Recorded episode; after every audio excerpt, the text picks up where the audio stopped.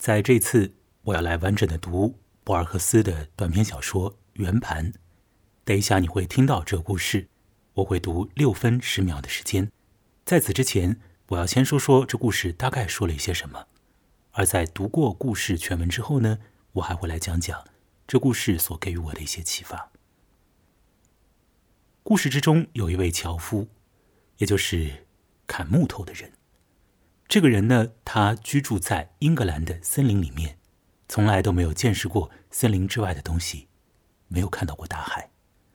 他一辈子都在砍木头，他的年纪已经比较大了，眼睛也已经化掉了。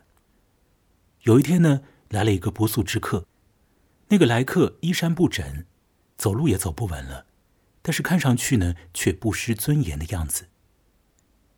这个樵夫就招待了。这位怪怪的来客，来客自称自己是一个国王，曾经在四方征战，而今呢处于流亡的状态。来客甚至说他自己是奥丁的后人，这奥丁就是北欧神话里面的主神。樵夫听到这样的说法呢，就觉得呃，这位不速之客有点精神上面的问题。紧接着。这个来客又做出了一种匪夷所思的陈述，而这个陈述呢，让樵夫生起了歹念。莱克说，他自己握有一个圆盘，那是奥丁的圆盘。这个圆盘非常奇特，它只有一面。你知道，在这个三维世界里面，很多东西不只有一面，但是这个圆盘呢，它只有一面。樵夫的生命经验是非常有限的，他大概不太知道这个来客在讲什么。面对怪人，樵夫就匆匆的做了一个决定，于是他毁掉了可能存在的闪光，也封闭了自身的余年。有些东西，樵夫在其一生一世里将完全找不到了。接下来，我来读博尔赫斯。他的短篇小说《圆盘》的全文，这故事呢被收录于在一九七五年的时候所出版的短篇小说集《沙之书》。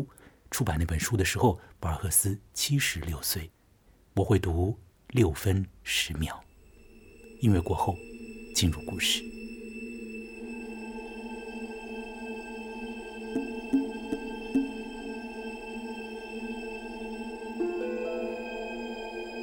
我是樵夫，姓甚名谁无关紧要。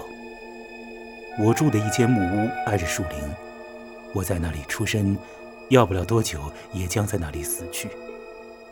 据说树林一直延伸到环抱陆地的海洋。树林里也有我家那样的木屋，我不能肯定，因为我从来没有见过。树林那一边是什么模样，我也没有见过。小时候，哥哥让我发誓，我们两人要把树林统统砍光，一棵不剩。我哥哥已经去世，如今我寻找的是别的东西，我将继续寻找。西面有一条小河，我空手就能在河里抓到鱼。树林里有狼，可是狼吓不倒我，我的斧子从来没有让我失望。我不记得自己的年岁，反正很大了。现在我眼睛看不见了，我不再进村子，进去了就摸不回来。村子里的人都说我吝啬，树林里的一个樵夫能攒多少钱呢？我用一块石头顶住我家的门，免得雪花飘进来。一天下午。我听到沉重的脚步声，然后是敲门声。我开了门，进来的是个陌生人，一个高大的老人，裹着一条蓝缕的毯子。他脸上有一条长长的刀疤。岁月给他增添的，仿佛不是虚弱，而是威严。但我注意到，他如果不拄拐杖行走，就十分困难。我们交谈了几句。具体内容我记不清了。他最后说：“我无家可归，走到哪里就在哪里过夜。我已经走遍了萨克逊国度。那些话符合他的年龄。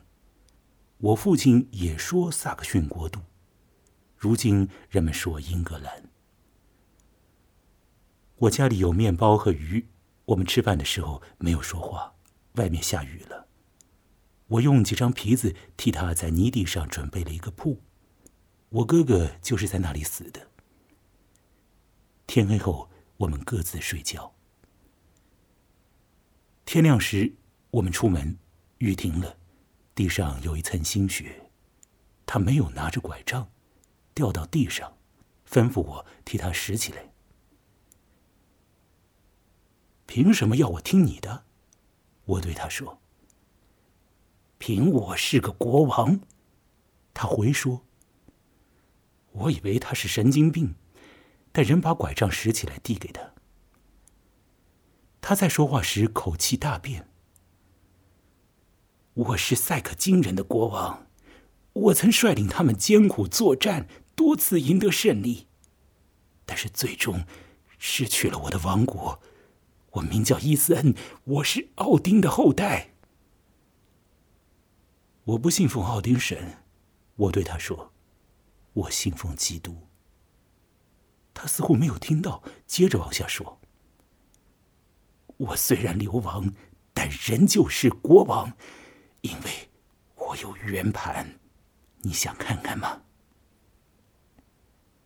他摊开瘦骨嶙峋的手，掌心是空的，什么都没有。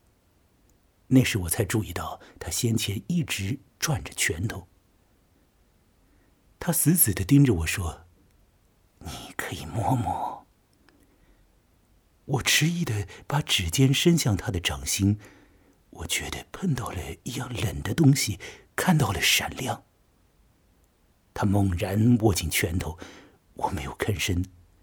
他像对小孩讲话似的，耐心的说：“这是奥丁的圆盘，只有一个面，全世界找不出另一个只有一个面的东西了。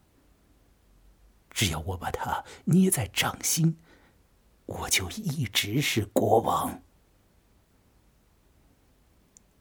是金子做的吗？我问他。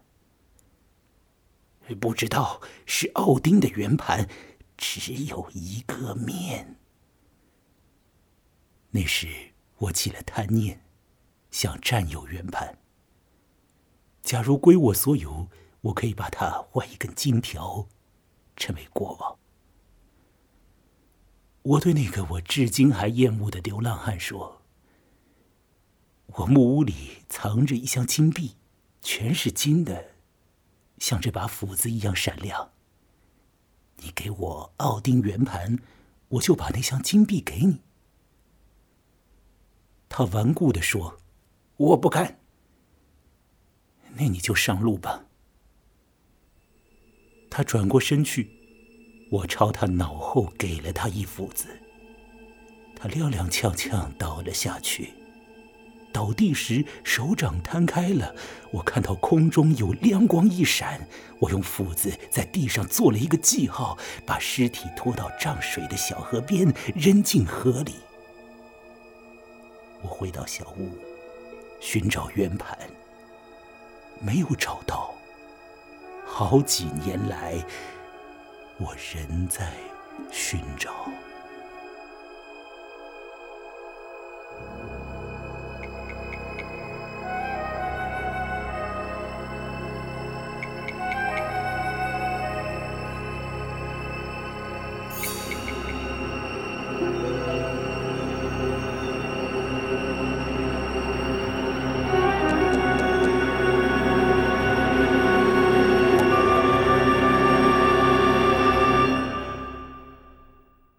故事已经读完了，让我比较简单的说说这故事之中的一些魔力，我所看到的一些魔力，以及它给予我的启发。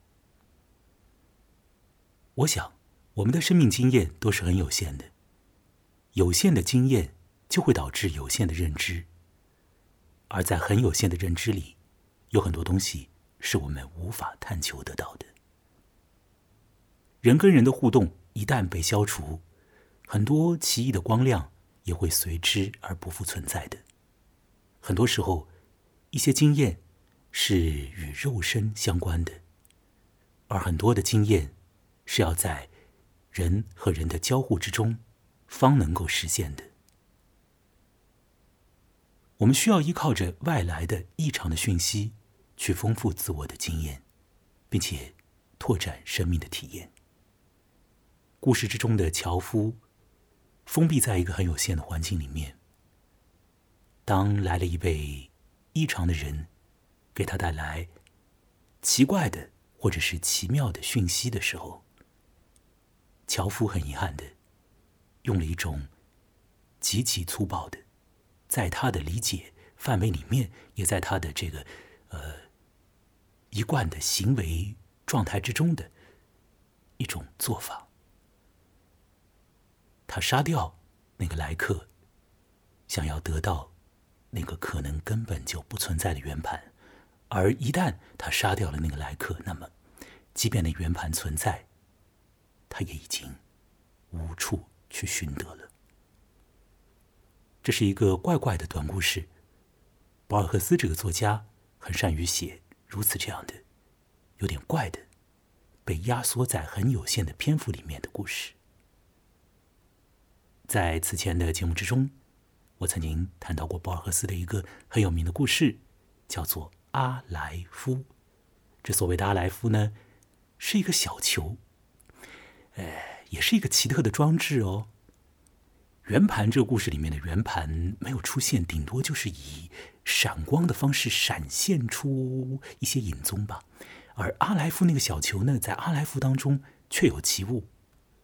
透过那个小球，你可以看到这个宇宙里面的一切。呃，再来说第五十集当中，我说了阿莱夫，也许你也可以去听听看哦。好了，本期节目就进行到这里。我是木来，这次的录音时间是二零二一年的五月上旬。这回呢，我是在上海的虹桥地区做的录音。谢谢我的一位朋友给我提供啊蛮好的房子，让我暂时可以住在这里。你可以来添加我的微信公号哦，微信公号的名字和我本人是一样的，木来，羡慕的慕，来来往往的来。任何数额的赞赏，对于呃帮助我这样的独立写文章和做广播的人而言呢，都是很有效的。感谢所有的赞赏者，再会。